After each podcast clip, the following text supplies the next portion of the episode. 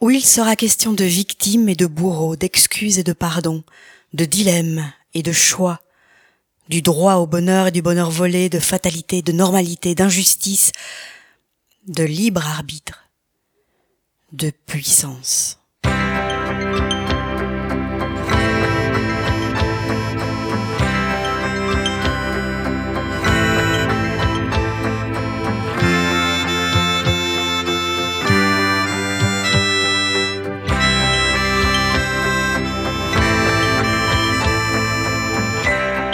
Déconstruire. Construire. Choisir. Euh, j'ai pas du tout préparé et en fait je voulais pas préparer parce que ça me semblait un petit peu douloureux de penser Le récit de Marie-Christine. euh, au fait que j'allais peut-être parler de ma maman ou probablement parler de ma maman et donc euh, quelque part j'avais envie qu'on qu'on se voit assez rapidement pour mettre ça derrière moi parce que chaque fois que j'évoque ma mère ou, euh, mon histoire passée euh, c'est assez douloureux. On a mis cinq ans mon mari et moi avoir un enfant. Et pendant ces cinq années, ça n'a pas, été clair pour moi. On n'arrivait pas. Alors qu'à 18 ans, j'avais avorté, donc pour moi, euh, je savais avoir des enfants.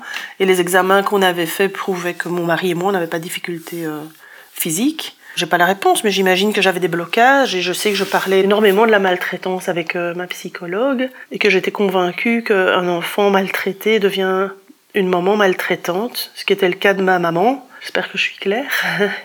Euh, ce qui était le cas de ma maman, et donc je me disais que j'allais, malgré moi, parce que j'avais vraiment, vraiment, vraiment pas envie d'être euh, une maman maltraitante, mais que malgré moi, j'allais être, et d'ailleurs ça m'émeut, c'est difficile pour moi d'en parler, que j'allais être maltraitante.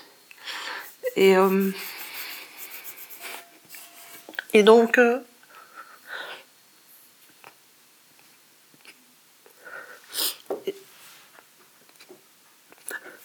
Et donc j'ai vu, j'ai vu une, une psychologue et elle me, elle me, rassure, elle rassurait énormément parce qu'elle me disait que je n'allais pas, j'allais pas le reproduire puisque j'étais, euh, j'étais en thérapie.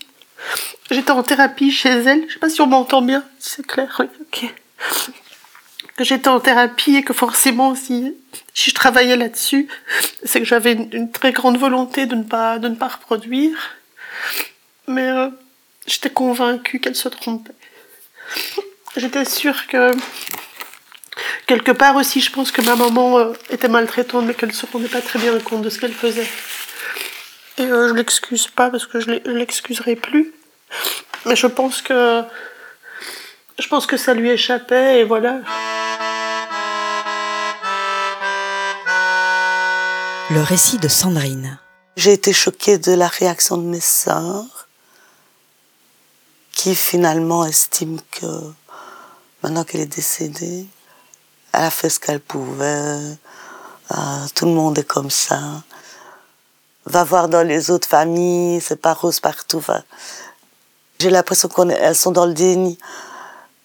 Non, je, pense que le pardon n'est pas obligatoire. D'abord, c'est intéressant de ne pas reproduire. Et euh, je ne serai plus moi si je pardonnais.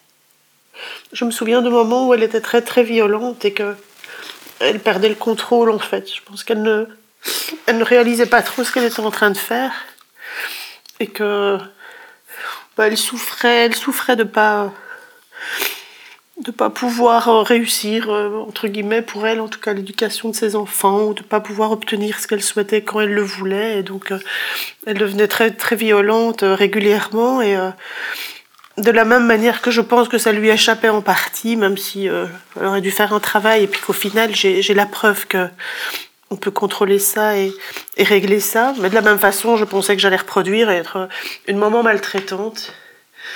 Et euh, ça m'a mis, je pense, vraiment des années, bah, peut-être les cinq années, je ne sais pas. Euh, J'étais sûre que j'allais gifler mes enfants quand ils allaient être insupportables et que j'aurais pas j'aurais pas trop le contrôle là-dessus.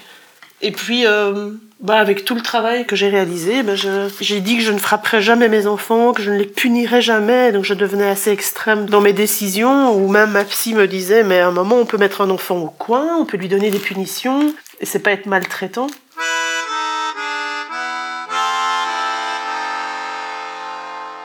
Le récit de Marianne. Ça, je crois que c'est tout un travail euh, pff, que j'ai fait petit à petit parce que bah, j'ai eu euh, une, mère un peu compliquée qui avait elle-même un parcours très très compliqué et euh, que j'ai pas compris en sortant de l'adolescence, jeune adulte, euh, pas trop non plus.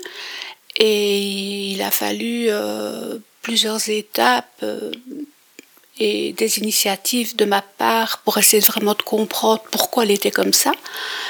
Et pendant toutes ces années-là, j'étais tellement loin de, moi, mon rôle de mère, je n'envisageais pas du tout une seconde, même si mon frère avait des enfants euh, autour de moi, euh, c'était pas mon monde, c'était c'était pas pour moi quoi, j'étais pas là-dedans. Il fallait d'abord que que je comprenne un petit peu euh, le tsunami que j'avais vécu et, et, me dégager de ça quoi.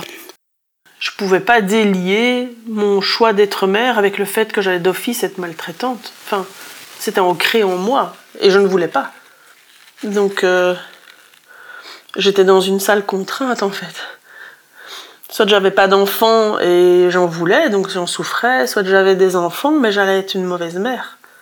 Et donc j'arrivais pas à me défaire de ça. Et personne ne pouvait me dire le contraire. Et je vois, voilà, j'ai une fille qui a des soucis euh, personnels pour le moment et euh, qui qui est convaincu de certaines choses, et je lui ai dit, j'étais convaincue, mais convaincue que j'allais maltraiter, parce que c'était une évidence pour moi qu'on reproduisait. Et donc si on reproduit, parce que ma mère était maltraitée par son papa, elle était vraiment, et parfois j'ai envie de dire pire que moi, après il n'y a pas de dose dans la douleur, mais elle a vraiment souffert, vraiment, bah, elle a reproduit, elle a recommencé, elle avait ça comme exemple, et donc euh, je suis fière de moi de m'en être sortie et d'avoir vu aussi autour de moi qu'il y avait d'autres gens qui n'étaient pas maltraités. Ça m'a beaucoup aidé. Et puis je trouvais qu'il y avait tellement d'injustice dans ma maltraitance que je, je n'acceptais pas. Il y avait quelque chose qui faisait que je me disais c'est pas normal, il y a quelque chose de pas normal dans ce que je lis. Je sentais ça euh, tout au long de, de mon adolescence. J'étais très très malheureuse, mais je sentais que c'était pas normal. Il y avait quelque chose qui. Et je crois que d'autres ne, le ressentent pas ou je pense que c'est la normalité, que c'est comme ça dans toutes les familles et que donc ils vont le faire aussi parce que c'est pour le bien de l'enfant, parce que c'est pour montrer l'exemple, parce qu'on a mal fait, parce qu'on mérite d'être puni, parce que je sais pas. Pour moi, c'était évidemment lié, quoi. Qu'il fallait que je, je, je, fasse un choix. Soit j'étais maltraitante, soit j'avais pas d'enfant. Et heureusement, la thérapie m'a fait comprendre autre chose, mais j'étais vraiment là-dedans. Maintenant, il y a des gens effectivement qui répètent, qui répètent. Euh les maltraitances. Et... Je ne sais pas. J'ai eu, j'ai une pulsion très forte. Bah, c'est tellement énorme parce que donc mon fils est né euh, avec quelques mois. il a pleuré euh, non-stop pendant des heures et des heures, puis il y a eu une accalmie. Et puis il a recommencé. Et là, je me suis dit non, ça va pas recommencer. J'ai une pulsion. Je l'aurais tué. Et je me suis vue en train de le tuer. Mais heureusement, dans la seconde, je me suis dit, c'est pas possible, elle m'a refilé ce truc-là. Je l'ai pensé comme ça, elle m'a refilé ce truc-là. Et malheureusement, euh, malheureusement, je suis allée sonner chez elle, mais c'était la seule personne euh, qui pouvait m'aider de manière concrète à ce moment-là, c'est-à-dire le prendre et que je puisse aller dormir une heure ou deux. J'avais besoin de ça.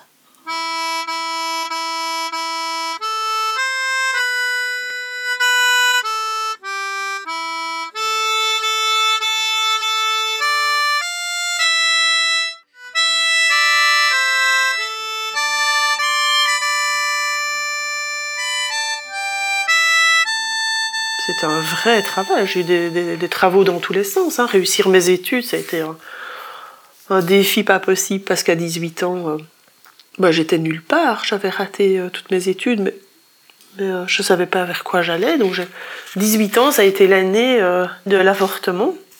J'étais avec un garçon que je venais de rencontrer et voilà, je me suis retrouvée enceinte et on, a super bien assuré tous les deux, mais ça a été un, gros défi et évidemment de ne pas le dire à ma famille qui m'aurait rejetée. Ça a été l'année où j'ai choisi, euh, j'ai fait un choix d'études, j'ai arrêté mes secondaires parce que j'avais 18 ans, que j'étais encore qu'en quatrième humanité, donc euh, je savais pas euh, vers quoi me tourner, mais j'ai été voir le directeur de mon école, euh, ce qui est, je trouve, courageux avec le recul, et je lui ai expliqué la situation. Je voulais faire des langues.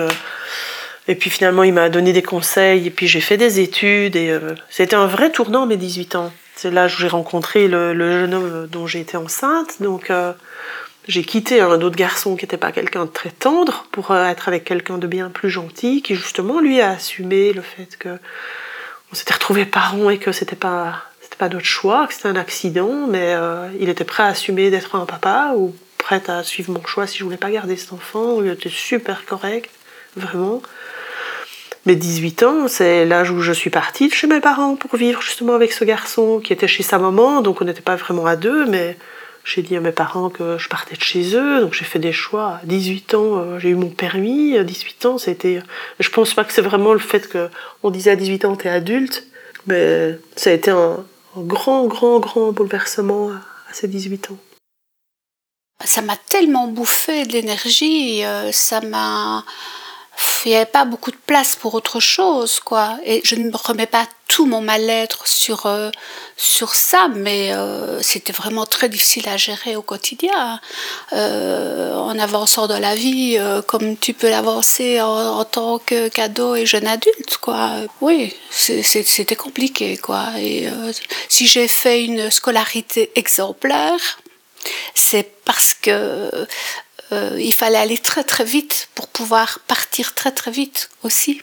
Donc ça m'a motivée, mais euh, c'était même pas envisageable que je double une année pour, euh, pour faire durer le plaisir quoi là-bas.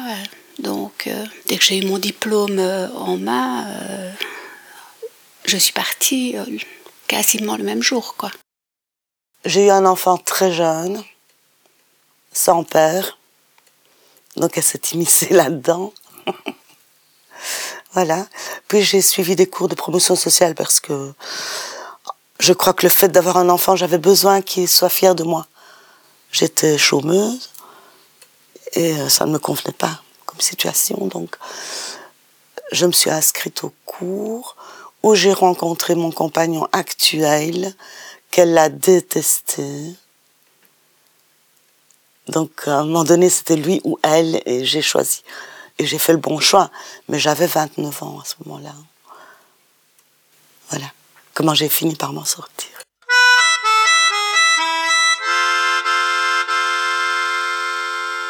Moi, je venais juste de me marier avec Patrick et j'ai commencé à me poser des questions sur le fait de, de rester avec Patrick parce que je ne savais pas si j'étais pas en train de tomber amoureuse de ce gars. Alors, euh, que je connaissais depuis, euh, je sais pas, après deux mois, quoi. Et Patrick, on était restés euh, déjà ensemble depuis cinq ans. On se connaissait depuis 94. Mais Patrick travaillant en Suisse, je me sentais fort seule. Et ben, j'avais besoin d'amour. Et puis peut-être que j'avais besoin consciemment de rater aussi des choses quand je pouvais les réussir. Hein. Donc euh, j'étais en train de réussir ma, ma vie personnelle, sentimentale. Et peut-être que j'avais pas le droit dans ma tête, je ne sais pas en parallèle, euh, euh, ben, on est aussi attiré vers des gens euh, un peu compliqués, qui ont des parcours aussi de vie un peu compliqués. Et donc fatalement, on n'est pas pensé à élever des enfants du tout, quoi. On est très très loin de ça. Donc voilà, c'est pas du tout quelque chose entre 20 et 30 ans qui me qui, qui me correspondait. Voilà. C'est après, quand j'ai rencontré euh, le papa de mes enfants, je pense que c'était la, la, première fois que je me suis dit, tiens, peut-être quoi, pourquoi pas, pourquoi pas moi? Et, euh, et, voilà, comme lui était fort demandeur, euh, mais j'y croyais pas, même au début, j'y croyais pas. J'avais vraiment l'impression que c'est pas pour moi, quoi, ça. Et donc ce garçon a commencé à me dire que bah, lui, s'il était mon mari, il serait jamais allé travailler en Suisse à m'abandonner. Euh, lui était prêt à quitter sa femme parce qu'il devenait dingue de moi, donc il voulait qu'on sorte ensemble et moi je voulais pas. Mais je voulais pas et je voulais. Donc euh, j'étais hyper hésitante. Et en même temps, moi qui avais été une fille qui sortait avec beaucoup de garçons et qui était quelqu'un de très infidèle avant mon mari, bah, j'hésitais à être infidèle, mais j'avais pas envie en même temps. Donc ça me prenait la tête. J'ai commencé à déprimer, mais je mettais pas de mots sur ma déprime. Et ce gars me harcelait et me, me, mettait des échéances pour que je fasse des choix, que je le rejoigne, qu'on sorte ensemble, qu'on se donne des rendez-vous. Et il savait où j'habitais, il me téléphonait, il m'envoyait des SMS tout le temps. Et je cachais tout ça à mon mari, donc ça me, j'en souffrais beaucoup. Je pense que ça a été déclencheur de, il y a quelque chose qui va pas dans ma tête, il faut que je, voilà, il y a quelque chose qui va pas. Donc on est en 99, j'ai fait ma dépression en 2000 et j'ai été hospitalisée à ce moment-là, 2000-2001, euh, tout a craqué.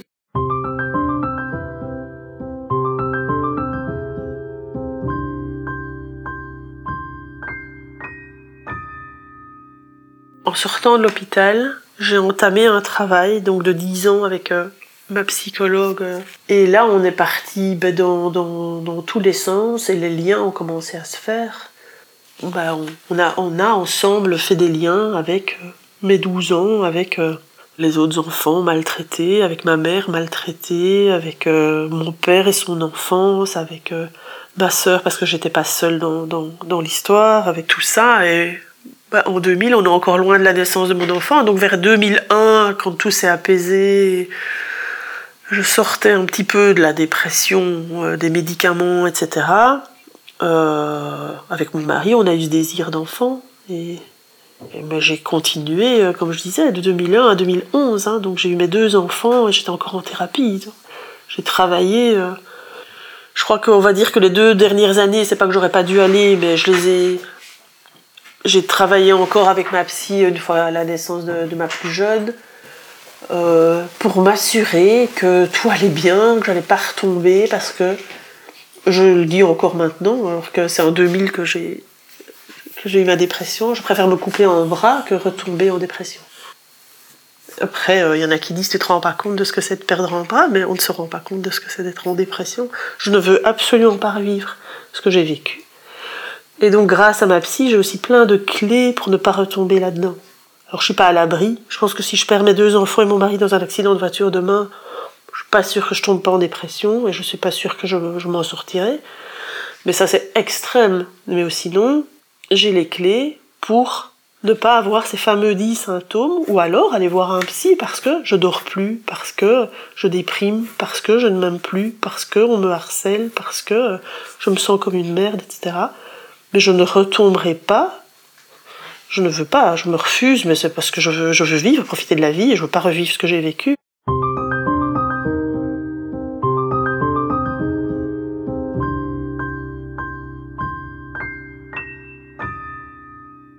Il y a des choses que j'ai pas su faire. C'est-à-dire que si on, on, refait sa vie, je pense qu'il y a des choses qu'on ferait différemment. Moi, en tout cas je pense que je la planterai là. La fois où j'ai eu l'occasion de la planter là. Euh, c'est difficile à dire parce qu'évidemment, du coup, j'aurais rencontré d'autres personnes. J'aurais pas eu les mêmes enfants. Je ne regrette pas mes enfants. Donc là, du coup, ça devient délicat. À refaire, j'aurais pas fait ça comme ça. Mais je ne serais pas la personne que je suis non plus. Il y a beaucoup de gens qui disent euh, que les anciennes faiblesses deviennent des forces. Ce que je trouve dans ma vie, c'est que ça a duré fort longtemps, avant que je ne puisse vraiment rebondir. Elle m'a pris beaucoup d'années, qui sont quand même euh, de belles années. Et ça, c'est un peu dommage. Et d'ailleurs, ma première grossesse, euh, malheureusement, se terminait par une fausse couche. Et quelque part, c'était normal, entre guillemets. J'y croyais pas trop au départ. Et puis, ben voilà, les choses euh, se sont passées. Euh, j'étais maman pour une première fois, quand même à 34 ans, et puis, mais c'était vraiment pour un bonheur absolu, quoi. Vraiment, vraiment. Et je me suis vraiment dit que hum, la relation que j'allais avoir avec mes enfants serait tellement différente de ce que j'avais vécu euh, avec ma mère, c'est vraiment quelque chose. Il y a des tas de choses que je ne voulais pas revivre euh, du tout, du tout. Et, à la limite, parfois, je suis même un peu à l'opposé, même trop, quoi. Mais forte dans le contrôle, dans mon rôle de mère, quoi, pour arriver vraiment à ce que les choses se passent de manière limpide pour mes enfants. Même si euh, bah, il y, a toujours des problèmes, toujours, mais la discussion est là, euh, les choses se remettent en question, c'est naturellement, et je pense que ce sont des relations assez saines, quoi. Même si, euh, bon, voilà, on avance euh, et on fait des erreurs, on recule, euh, et voilà, on n'a pas la science infuse dans, dans le rôle de mère, mais c'est pour ça que je te dis que c'est pour moi difficile de parler de mon rôle de mère sans parler de, du travail que j'ai fait pour ne pas ressembler à la mienne. J'ai compris, j'ai accepté, j'ai intégré que je ne serais pas maltraitante. J'ai décidé aussi. En fait, à un moment, je, je sais que j'ai dit je frapperai pas mes enfants. Je me le disais sûrement avant, mais je sais qu'à un moment j'ai dit c'est hors de question, ma main elle partira pas je frapperai pas, je punirai pas, et c'est là que je disais que ma psy a dit, mais à un moment, il faut punir aussi. Alors il y a des façons de punir, et obligé de faire comme votre mère, on doit aussi à un moment dire c'est pas bien ce que tu as fait, et comme t'as pas l'air de comprendre ou d'entendre, bah il faut sévir un petit peu, et il y a des punitions légères, hein, et, et, donc on a, on a travaillé là-dessus, mais euh, je ne me suis plus jamais dit que que je serais comme ma mère ou que je serais maltraitante tout court, une fois que j'ai décidé d'avoir un enfant. Je crois que c'est pas par hasard que j'ai suivi des cours d'éduc et ça m'a fait du bien pour moi. C'est des cours un peu sympathiques où tout le monde parle beaucoup de soi, surtout en promotion sociale. J'étais pas la seule à être maman. Et il y a beaucoup d'échanges avec les profs de psycho. Enfin, c'était fort sympa, d'ailleurs. Et ça aide. Parce que je savais, mais Nathanaël avait déjà 4 ans. Quand j'ai commencé, je savais que, que je devais en mettre ces fameuses limites. Il a quand même été enfant roi pendant quelques années. Je, n'y arrivais pas. Mes filles m'ont un peu provoqué là-dessus. Ma plus grande, m'a un peu provoqué là-dessus, parce que je lui avais raconté mon histoire aussi. À un moment, j'ai dit à ma plus grande fille, t'es vraiment énervante et tu mérites une gifle. Je lui ai dit, tu mérites une gifle. Mais j'avais conscience que j'allais pas la donner, mais je trouvais qu'elle en méritait. Dans le sens où elle méritait une grosse punition et je ne savais pas ce que je devais lui donner.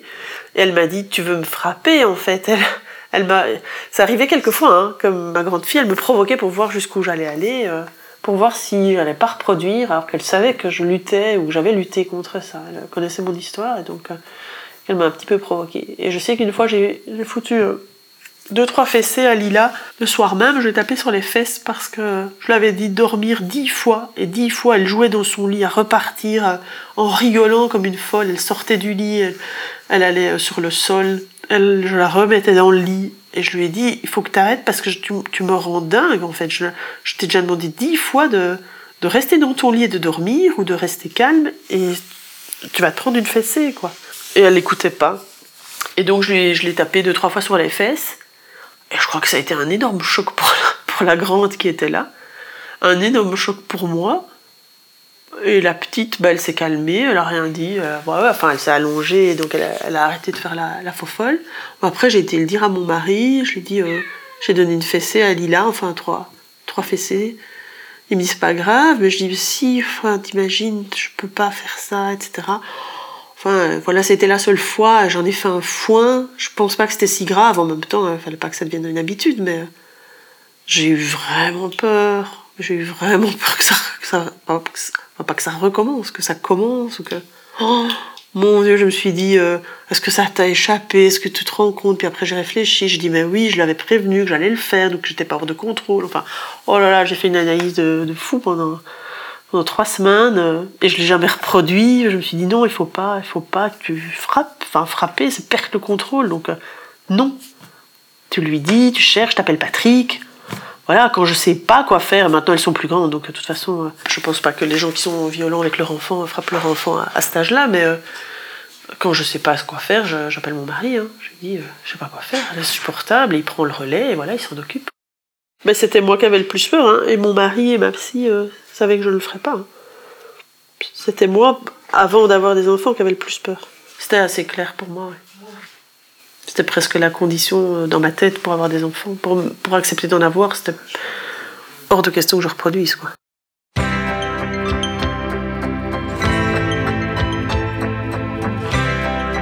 Tenir le fil, casser le fil est une série conçue et réalisée par Nadine Jensens sur une idée de Nathalie Grandjean et Nadine Jensens. Écriture, prise de son et montage Nadine Jensens, musique, mixage et mise en scène sonore Jean-Jacques Nissen. Cette série n'aurait pas pu voir le jour sans le soutien inconditionnel ou presque d'une certaine gaieté ASBL. Merci à Marie-Christine, Sandrine et Marianne.